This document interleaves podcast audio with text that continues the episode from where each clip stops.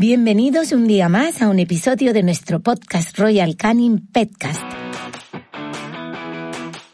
Soy Tony Acosta y ya sabéis que cada día me acompañan especialistas en gatos y perros para comentar todo lo relacionado con el mundo de nuestras mascotas. Hoy vamos a tratar un tema muy importante para los propietarios de mascotas, su socialización y su educación. A ver, esto es tan importante que en muchas ocasiones el comportamiento puede ser uno de los motivos que provocan muchos casos de abandono. Para hablar sobre esto, sobre educación y socialización, hoy tenemos con nosotros a Bruna, educadora canina de Royal Canin. Muchísimas gracias por acompañarnos, Bruna. Estoy muy contenta de tenerte aquí. Hola, buenos días, muchas gracias. Qué bien tenerte aquí. Bruna, ¿esto es así? Es, es cierto, es posible que el comportamiento de las mascotas pueda ser uno de los factores que están detrás del abandono. Sí, totalmente. Pero esto realmente pues está relacionado con una, otras causas, como pueden ser no haber reflexionado correctamente antes de adquirir una mascota, no haberse informado de sus necesidades previamente, eh, no conocer mm, cómo podemos interactuar con ellos, cómo los podemos educar y también pues eh, entender que esto supone una serie de cambios de, de, hábitos en la familia y también pues la parte económica obviamente que tiene que ser tenida en consideración.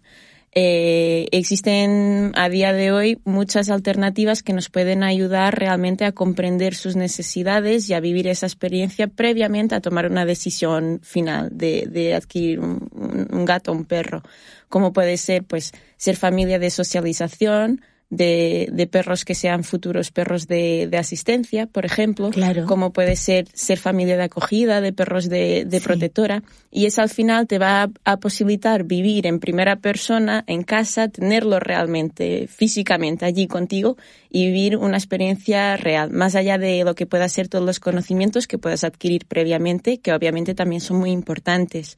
Y yo, desde luego, recomendaría también pues hacer un curso de educación canina, aunque no tengas mascota. De hecho, incluso antes de tenerlo, porque eso te... Porque uno también tiene como unas expectativas, ¿no? Que, que luego la realidad, la realidad es otra. Entonces, a mí me gustaría, para, para dejar muy claro a todos nuestros oyentes, que nos expliques a qué nos referimos cuando hablamos de socialización y educación. Vale, pues son cosas totalmente distintas. La socialización es el proceso por la que el perro eh, o el gato entiende el entorno en el que está. Y es muy importante esto porque no siempre nuestro entorno es el mismo. Es decir, una mascota nos va a acompañar el resto de nuestra vida, pero mi situación ahora mismo puede no ser la misma y seguramente no sea la misma que dentro de unos años. Entonces, todo el trabajo que podamos hacer de todas las cosas que ya sí sabemos que se van a encontrar en su día a día y de cosas que a lo mejor en este momento no, pero en un futuro pues ya sí, como pueden ser los niños, por ejemplo, o un cambio de domicilio, lo que sea. Y esto es la importancia de la socialización. Y luego la educación, pues nos referimos más a toda la parte de... De comportamiento, Exacto, ¿no? incluso de habilidades, esos trucos que normalmente enseñamos a nuestros, a nuestros perros o a nuestros gatos. Y esa es la diferencia principal entre uno y otro. Ya, ese es a ver, sin duda esa socialización es imprescindible porque has dicho una cosa maravillosa, que es que esta mascota nos va a acompañar durante muchísimo tiempo.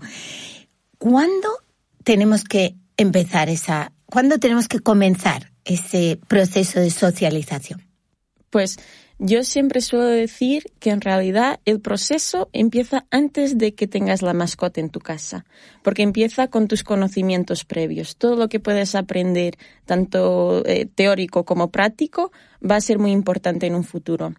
Y luego hay otro factor que hay que tener en cuenta, que es a qué edad vamos, eh, a qué edad de la mascota, quiero decir, claro. la vamos a, a llevar a nuestra casa, porque es algo que muchas veces no se tiene en consideración pero en realidad el, cachorro se debe separar de, de, la camada entre los dos meses, dos meses y medio, porque en la camada junto con su madre pues va a aprender mucho de lo que de, de, la forma de comunicarse.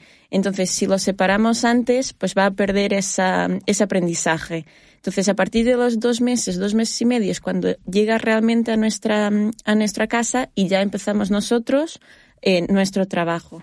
Pero sí también es importante decir que eh, la etapa crítica de socialización es entre la cuarta semana y la décima segunda semana. Entonces aquí existe un papel muy importante eh, del, del centro de adopción o del criador. ¿Vale? Los cachorros deben estar siempre en un espacio donde puedan tener estimulación, pues espejos, aspiradoras, cosas que ya se vayan a encontrar en un futuro para que sea más Entre la cuarta semana y la doce. Sí, esa es la etapa crítica, que no quiere decir, o sea, la socialización es un proceso continuado en el tiempo, que en realidad pues dura toda su vida. Pero la etapa crítica es esta. Si no tiene una estimulación en esa etapa. Eso puede condicionar luego. Totalmente. cuando, cuando tú lo recibes en casa. Exacto. Claro. Eso es, claro, hablando de cachorros, pero es que yo recuerdo, mira, yo tengo una perrita, una Jack Russell, que se llama Amy, y, y yo recuerdo cuando contaba, no, es una Jack Russell, luego está el, el, carácter de cada raza, ¿no? Me decían, ay, Dios mío, es que va a ser muy activa, es que ya verás, prepárate.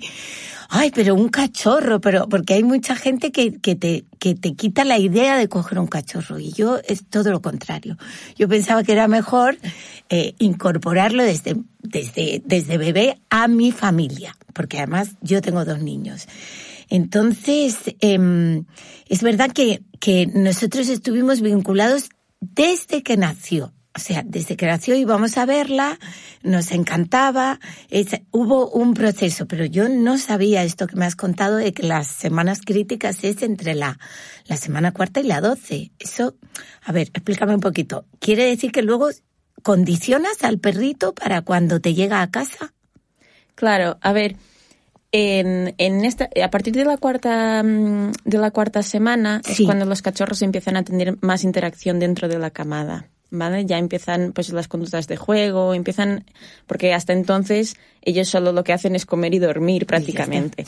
Em, y hasta la, la, décima segunda semana es, es por eso, porque en realidad es una, es una etapa en la que empiezan a conocer el entorno.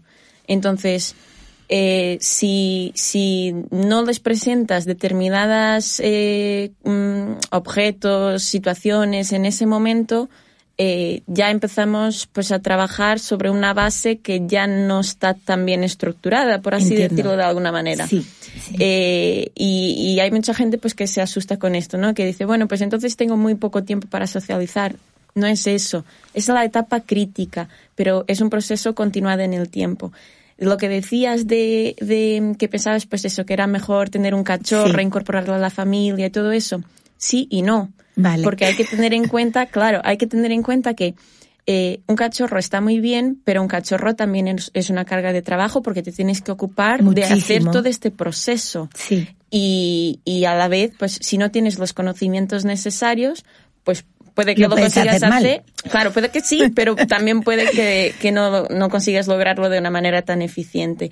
Sin embargo, si tienes un perro ya adulto, pues ese proceso, pues parte de él ya está, ya está hecho. Entonces, dependiendo de la, mm, de, de lo que quiera la persona, ¿no? De lo que pretenda con su mascota, porque sí está bien tener un cachorro, pero también está bien eh, pensar por lo menos en la posibilidad de adquirir un, un, un, animal ya adulto, sea perro, sea gato. Claro. Y, y al final, dependiendo de tu disponibilidad y de, la, de lo que consideres con tu entorno familiar, porque es muy importante también que todos estén de acuerdo, sí. eh, poner esa opción sobre la mesa y, y porque en muchas situaciones no tiene sentido tener un cachorro, pues hay muchos perros adultos Sí, yo soy pro adopción total. O sea, me parece una idea buenísima y que, que podemos colaborar mucho. Lo que pasa cuando hablamos de socialización, yo creo lo digo por mí misma, ¿eh? que, que mucha gente, aunque tengamos mascota, aunque creamos que sabemos, tendemos a pensar que la socialización solo es que, que, que circulen, que estén con otros animales, que, y yo recuerdo que a mí me ayudó mucho un, un adiestrador que es amigo que me decía, no, pero ruidos, ponle ruidos, eh, la aspiradora y sorpréndela y, y paséala, me acuerdo cuando ya pasada la fase de, de poder sacarla a la calle, llévala por sitios porque se asusta, Tony. Mira que cómo se asusta. Llévala por ciudad, paséala, que vea más gente, que vea mm, en su altura, porque es muy chiquitita. O sea, socializar no es solo, o sea, tiene mucho que ver con aprender, ¿no? Todo lo que le rodea, porque... Sí, yo diría de hecho que es eh, quizá lo más difícil Mm, cuando toca tener un, un, perro o un gato, porque los gatos también, también socializan. Lo que pasa es que bueno, es diferente. Norma, por norma general, el entorno del gato es doméstico. Claro. Em, entonces, eh, eh, yo diría que sí, que es el proceso más difícil. Eh, es un proceso, sobre todo al principio, yo siempre les recomiendo que sea lo más controlado posible, o sea, que puedas controlar el entorno de alguna manera, vayas a sitios controlados, para posibilitar que la experiencia vaya siendo gradual. Poquito a poco. Claro, porque eso también es importante. Tampoco nos debemos pasar ni, ni por exceso ni por defecto. Es importante encontrar aquí un punto, un punto medio. Muy bien. Y, mm, y, y digamos, has hablado de los gatos el, el, tiempo de socialización del gato, ¿cuál sería? Cuéntame un poquito cómo funcionan los gatos. Está ahí a la par con los perros, es decir, hasta los tres meses, sobre todo, es la, la, la etapa principal. ¿Y cuál es la diferencia? ¿Cómo, ¿Cómo diferenciamos entre socialización de un perro y de un gato? Pues el gato eh, es un entorno más doméstico, como hemos dicho. Normal, general los gatos suelen estar en interior, entonces todo lo que se tienen que acostumbrar, pues esos ruidos de la casa, aspiradoras, lavadoras, eh, pero también la interacción con nosotros también es muy importante. La respuesta al nombre del gato, porque normalmente se suele decir, ah, los gatos son más independientes, eh, se esconden más. Pues todo depende, depende, aparte que claro que hay una influencia de la raza y del individuo, porque a mí sobre todo me gusta hablar del individuo como tal, aunque las razas ya nos den ciertas características. Luego cada individuo es único. Mm. Em, pues eso, pero, pero al final si lo hacemos bien, si lo hacemos desde un principio y si le vamos reforzando, eso que, eso que tenemos ganado. Y esta diferencia que tenemos ahora, que todos hemos vivido, que es que salimos menos, circulamos menos, y hay mucha gente que a raíz del confinamiento ha decidido adquirir una mascota, eh, ¿Es diferente para ellos? Tenemos que tener en cuenta que, que ahora mm, los entornos son más pequeños, más... ¿Cómo gestionamos esto? Es algo que realmente me preocupa porque eh, a, raíz de todo lo que estamos viviendo es importante buscar aquí alternativas. Mm. Em, la socialización se tiene que seguir haciendo. Eh, sí que es verdad que con todos los cuidados y medidas que podamos tomar, pero si no tenemos la posibilidad de llevar nuestro perro a un entorno que seguramente vaya a ser lo que volvamos a vivir en, en un futuro. Claro, para prepararle. claro, nunca será lo mismo. Entonces, a mí me gusta, aquí, pues, la creatividad de cada uno es el, es el límite, ¿no? Genial. Pero a mí me gusta decir, pues mira, pues ahora mismo estamos más en casa, pero en un futuro vamos a necesitar que nuestro perro se suba al coche y viaje, entonces, ¿por qué no? Incluso Practicar. Con, claro, incluso con el coche aparcado. No hace falta mm, mucho más, pero ponerlo dentro del coche, enseñarlo a subirse, a bajarse, eh, poner, eh, eh, o sea, dar a la llave para que suene el, el, motor y para que sienta el, el temblor del coche natural, ¿no? Eso, eso, es muy importante porque al final, si no, si no lo hacemos ahora, cuando volvemos a lo mismo. Hmm. Claro, volvemos a lo mismo. Entonces, eh, hay, sí que hay ciertas medidas que podemos adoptar en casa, pues disfrazarnos, poner ruidos en la tele, aunque no sea exactamente igual. Pero es importante hacer este ejercicio y por lo menos es importante sermos conscientes de que si no lo hacemos o si lo estamos haciendo de una manera alternativa, pues ya nunca será lo mismo. Tenemos que intentar adaptarnos de la mejor manera posible. Me encanta porque mi Amy, eh, hubo un momento en, en, que no podíamos salir, sus paseos fueron más cortos eh, y ella, según veía abierta la puerta del coche, se subía. Pues, genial. La pobre. Yo creo que pensaba, vamos, por fin, vamos al campo, vamos a hacer una excursión. Hay, hay perros que les encanta, los míos también se suben directamente. Entonces, de repente, si no la encontramos, digo, el coche, y me he dejado la puerta abierta y aparece ahí en una, en una ventanilla. Sí. Tengo una pregunta que, que me parece, cuando hablamos de socializar y de educar, que ya pasamos, ¿es, ¿es interesante que participen todos los miembros de la familia? Cuando hay niños, ¿ellos también pueden ser educadores? Totalmente. Y es importante, sobre todo, que todos estén de acuerdo con las normas que se establecen Básicas, en cada casa. Sí. Claro. De O acuerdo. sea, es decir, que, que, mm, que todos estén de acuerdo y que, y que sea unánime. ¿No? Lo que se puede hacer, sí se puede hacer, lo que no se puede hacer, pues no se puede, No se hacer, puede hacer. pero que todos estén de acuerdo y que todos hagamos lo mismo, claro. Sí, sí, yo tengo algún problemilla cuando hablemos de comida. que es como, mamá, se lo podemos dar. Yo, no, no. ¿Jugando se puede educar? ¿Podemos utilizar el juego con nuestras mascotas para educar? Totalmente. Y es muy importante. El juego, al final, eh, lo primero que va a ayudar mucho a, a crear el vínculo con nuestras mascotas. Al final es muy importante que le de- dediquemos tiempo y tiempo de calidad. Porque muchas veces pues les vamos paseando y vamos con el móvil y no estamos a lo que debemos estar. Pero, pero jugando, pues es muy difícil estar jugando y estar con el móvil a la vez. Entonces, en realidad, ese tiempo de calidad que le estamos dando, como todo en la vida, es, es fundamental. Y aparte de que el juego es esencial también para mantener nuestro perro mentalmente estimulado, activo. Eh, existen diferentes tipos de juegos, eh, como puede ser con un mordedor, una pelota, en la que hay más interacción con nosotros, Sí. pero luego también existen juegos de olfato, por ejemplo, que les ayudan sobre todo a eso, a estar estimulados mentalmente. Y un perro que esté estimulado mentalmente y un perro que tenga cubierta todas sus necesidades es un perro feliz. Iba a decir, iba a acabar yo la frase, es un perro feliz. Te pongo a prueba, Bruna. mm, dime algún juego práctico que nuestros oyentes puedan poner en práctica. Pues el juego va a funcionar básicamente al igual que, que cuando utilizamos la comida para Sí. enseñar determinados eh, trucos o ejercicios a nuestro, a nuestro perro, ¿vale? Es un refuerzo positivo que lo que hace es reforzar al animal eh, bueno, estoy, es una redundancia, ¿no? Lo que estoy diciendo, bueno, pero sí. eso, reforzar al, al animal tras una acción afortunada. Entonces, eh, pues eso, si le decimos, eh, si le enseñamos a sentar o a tumbarse, lo que sea, luego ya aparece el juego, la pelota, el mordedor, por ejemplo, para reforzar esa acción que queremos que se mantenga en el tiempo. Yo he logrado que, vamos, era imposible que soltara la pelota. Y ahora con, mucha paciencia, porque, porque se pone muy ansiosa por jugar, suelta la pelota y se retira unos pasitos para que la cojamos. Nos ha costado muchísimo esto, pero bueno, lo, estamos consiguiendo. Me gusta mucho esto que dices de tiempo de calidad.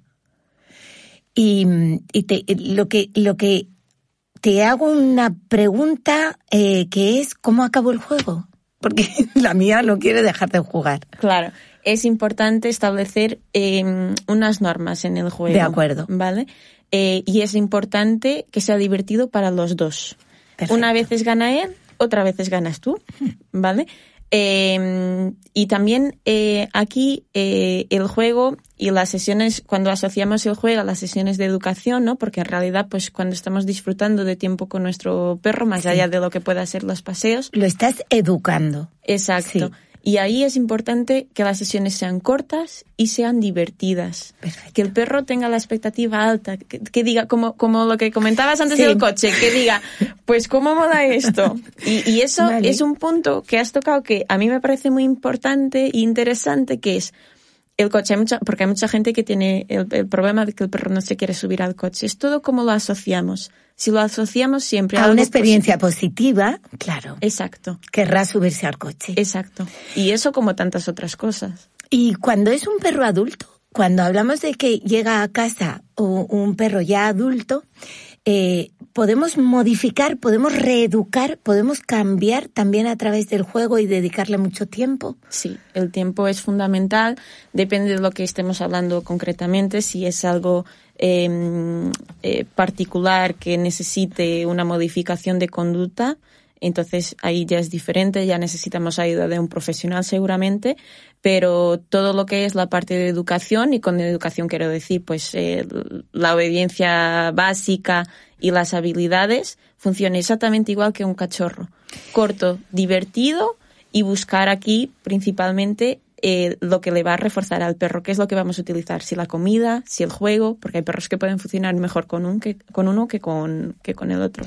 Me, me encanta que has nombrado y destacado la figura del profesional, porque eh, yo, de hecho, cuando estaba preparando esto, incluso busqué, ¿no? Palabras que, que no había oído nunca, que es el, eh, la etología. Yo no, no, sabía que existía de verdad una disciplina que se encargara de, de casi el comportamiento de, de, los animales, ¿no? De nuestras mascotas. Hay educador, hay adiestrador. Eh, a mí sí que me parece importante dejarte aconsejar ¿Qué piensas? Sobre todo cuando te aparece un problema, porque, porque si no, eh, o sea, si, si vamos nosotros a un profesional para que nos ayude cuando tenemos un problema, nuestras mascotas igual, ¿no? Claro. ¿Sabes lo que pasa? Que eh, has tocado un punto muy importante también, el tema de sobre todo cuando aparece un problema porque es lo que siempre eh, defendemos y siempre llevo diciendo eh, y lo que, llevamos antes y lo que llevamos hablando desde el principio. Claro. La prevención. La claro. prevención es la base porque la prevención si si trabajamos sobre un problema o sea si trabajamos sobre si escribimos sobre una hoja de papel ya manchada ya no va a ser lo mismo que tener que empezar una hoja desde cero pintar un cuadro desde cero no entonces la prevención va a ser eh, la, clave. la, clave. Y aquí es, es, por eso me gusta reforzar esta idea de todo lo que podamos aprender antes, todos los libros que podamos leer, la parte práctica es fundamental, porque claro, aquí estamos hablando de, de algo que, que es, eh, que implica una parte práctica muy importante. Hacer el voluntariado nos va a, a permitir tener mucho manejo de diferentes perros, de diferentes gatos. Eh, y debemos pensar siempre cómo voy a educar ¿Cómo voy a educar? No cuando ya, aparezca el problema. Claro, luego es ya prevención. si surge, claro, luego ya si surge, pues ya pensamos en cómo vamos a corregir e intentar lo antes posible, porque ese es otro de los temas que normalmente dejamos, dejamos las cosas llegar, avanzar más, llegar hasta más allá. Sí, sí, sí. Porque no le damos la debida importancia en su debido momento. Entonces, eh, al final, si existe realmente un problema, empezar lo antes posible con la ayuda de un profesional que nos pueda ayudar a solucionarlo y si no, pues fenomenal, pero debemos pensar siempre en la prevención. ¿Cómo voy a educar? ¿Cómo voy a enseñar? Y luego ya pensamos en cómo vamos a corregir. ¿Y se pueden desviar ellos? O sea, quiero decir, puede ser que una vez educados por determinadas circunstancias, a mí me pasa que cuando viajo y vuelvo, eh, digo, uy, aquí. Aquí ha pasado algo. Falta, la madre, ¿no? Falta, que es un poco, eh, luego, luego se, se, retoma afortunadamente bastante fácil. ¿Se puede? O sea, cuando de verdad pasa algo que te altera el comportamiento o el terreno que tenías ganado, ¿se puede reeducar? Eh, sí, sí, sí, reeducar desde luego, se puede reeducar. Eh, puede costar más o menos vale. y más o menos tiempo, pero sí, sí se puede.